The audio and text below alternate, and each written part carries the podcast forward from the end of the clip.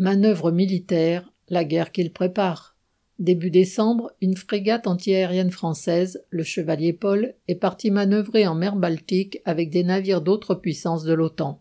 L'exercice consistait à s'approcher le plus possible des eaux russes afin d'observer les réactions de la marine et de l'aviation du futur adversaire. Les manœuvres de ce type sont régulières et ont été renforcées depuis quelques années.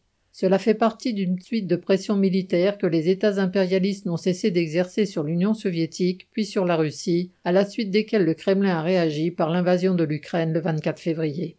Cette guerre une fois engagée, les états-majors occidentaux n'ont plus trop caché au public leurs grandes manœuvres militaires. Ils les présentent désormais comme participant d'un plan de préparation à ce que les chefs politiques des États impérialistes, les Biden, Macron et compagnie, appellent une guerre de haute intensité. Ils entendent par là un conflit qui pourrait devenir mondial, opposant les États-Unis et leurs alliés dont la France à des pays tels que la Chine ou la Russie. La guerre en Ukraine, que tous les états-majors observent à la loupe dans une telle perspective, leur permet de tester les forces en présence, les armements et les matériels en combat.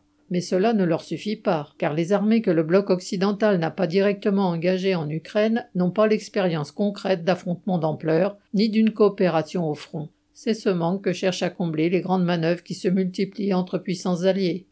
Il y a peu, elles ont ainsi procédé au déploiement conjoint d'une armada au large de la Chine. En Europe, outre l'opération annuelle baltique en juin, d'autres ont suivi en août et encore ces jours derniers. Leurs forces terrestres n'ont pas été en reste.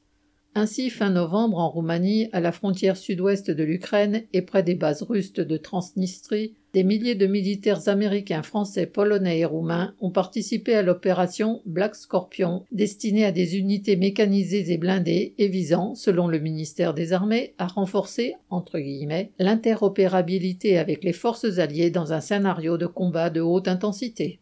Le capitalisme s'enfonce dans la crise, alimentant le mécanisme qui pourrait mener à une guerre généralisée, comme on l'a déjà vu deux fois au cours du siècle passé, en 1914 et en 1939.